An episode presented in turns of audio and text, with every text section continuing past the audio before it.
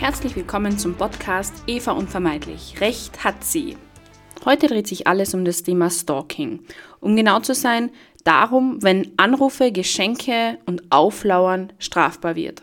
Man muss sich vorstellen, das ist eine Welt, in der Beobachtung, Verfolgung, Belästigung alltägliche Realität sind. Privatsphäre, Sicherheit und Frieden stehen unter Bedrohung durch jemanden, der unaufhörlich präsent ist. Dies ist das Wesen des Stalkings. Man kann sagen, ein düsteres Labyrinth aus Obsession, Angst und Unsicherheit für die Opfer.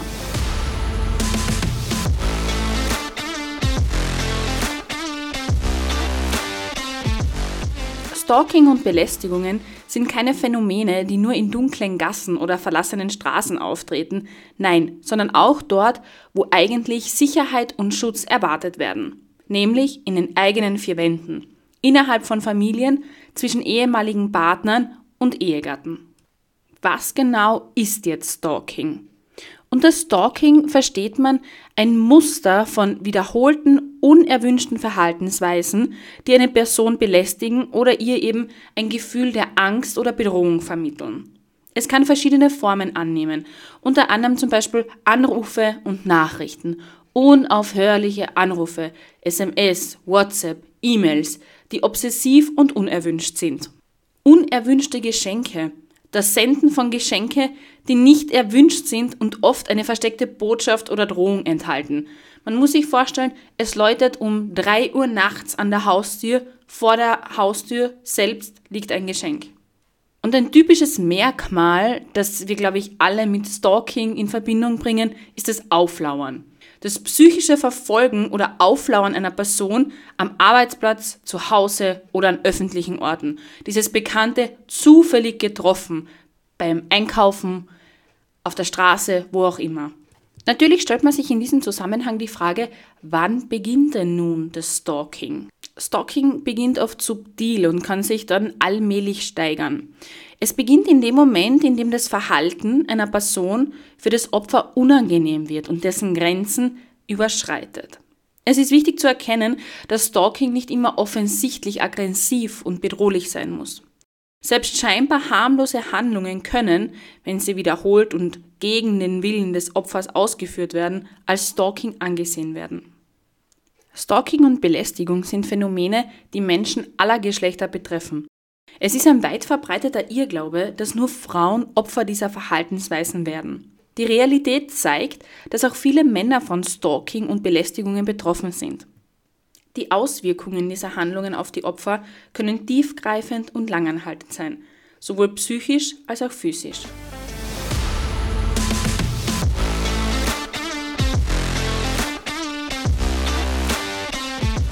Interessanterweise geht die Bedrohung in etwa der Hälfte der Fälle von Personen aus, die den Betroffenen unbekannt sind.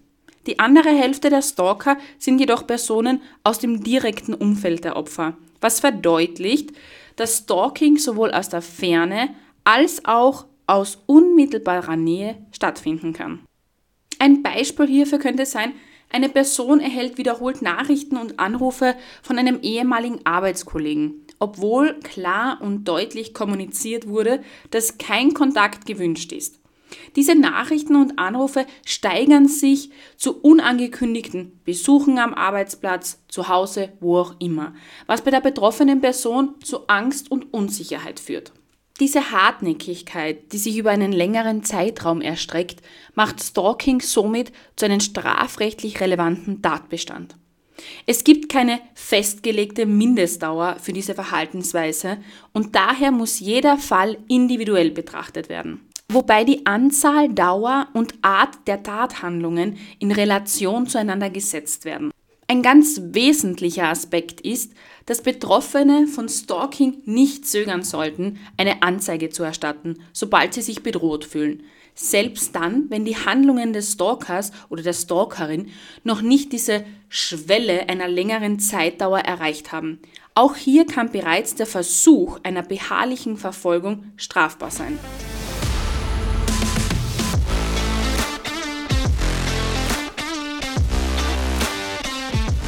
Wie kann man sich sonst gegen diese beharrliche Verfolgung wehren? Zusätzlich zur strafrechtlichen Anzeige besteht für die Betroffenen die Möglichkeit, zusätzlichen Schutz in Form einer einstweiligen Verfügung zu beantragen. Diese Verfügung, die beim Zivilgericht eingereicht wird, zielt darauf ab, den Eingriff in die Privatsphäre durch weitere Handlungen des Täters bzw. der Täterin zu verhindern. Was macht jetzt das Gericht? Das Gericht kann dabei verschiedene Maßnahmen anordnen, wie beispielsweise ein Kontaktverbot oder ein Aufenthaltsverbot an bestimmten Orten. Und was passiert jetzt, wenn der Täter bzw. die Täterin wirklich verurteilt wurde? In diesem Fall, dass der Täter bzw. die Täterin verurteilt wurde, kann auch eine Weisung ausgesprochen werden. Was heißt das jetzt? Diese Weisung untersagt den Kontakt zum Opfer. Bei Zuwiderhandlung müssen die Täter mit weiteren Konsequenzen rechnen. Diese rechtlichen Schritte können oft dazu beitragen, zukünftige Handlungen des Stalkers bzw. der Stalkerin zu verhindern und bieten den Betroffenen einen wichtigen Schutzraum.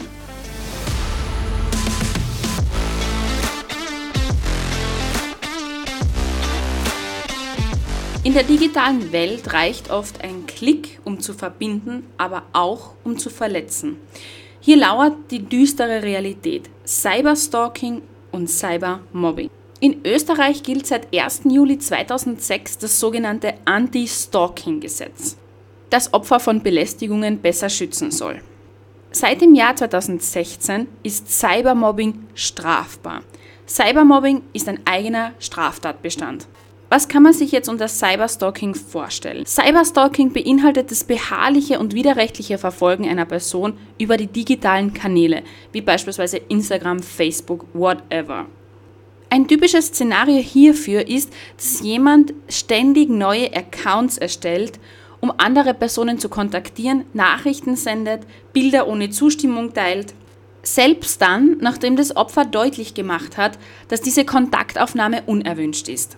Im Unterschied zum Cybermobbing. Cybermobbing hingegen umfasst wiederholte, feindselige oder aggressive Handlungen über digitale Medien wie der Instagram, Facebook, wie auch immer. Und diese zielen darauf ab, anderen Schaden oder Unbehagen zuzufügen. Dies kann das Verbreiten von Gerüchten, Beleidigungen oder das Teilen erniedrigender Inhalte über jemanden in den sozialen Netzwerken beinhalten.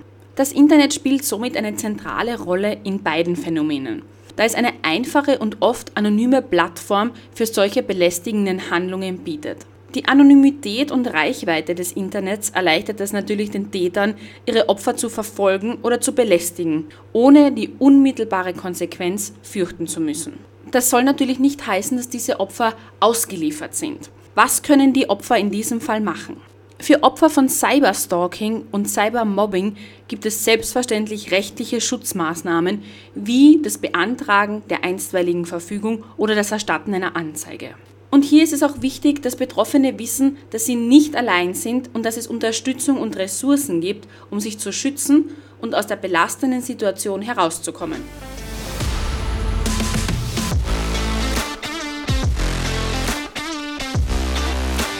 Kann man Stalking-Opfern jetzt am besten helfen? Unterstützungsmöglichkeiten für Opfer von beharrlicher Verfolgung umfassen natürlich sowohl die psychosoziale als auch juristische Prozessbegleitung. Die Unterstützung wird auf Anfrage des Opfers gewährt, um dessen prozessuale Rechte zu wahren und die persönliche Betroffenheit zu berücksichtigen. Doch was passiert jetzt nach der berühmt-berüchtigten polizeilichen Anzeige? Nach dieser werden Opfer über Beratungsstellen wie den Gewaltschutzzentren, Interventionsstellen oder Gewaltschutzstellen informiert, an die sie sich wenden können. Diese Einrichtungen stehen Opfern von Stalking auch für eine direkte Kontaktaufnahme zur Verfügung. Die Mitarbeiter dieser Beratungsstellen bieten Unterstützung bei der Erstellung von Anträgen, zum Beispiel für einstweilige Verfügungen, und beraten auch zu Schutz- und Sicherheitsmaßnahmen.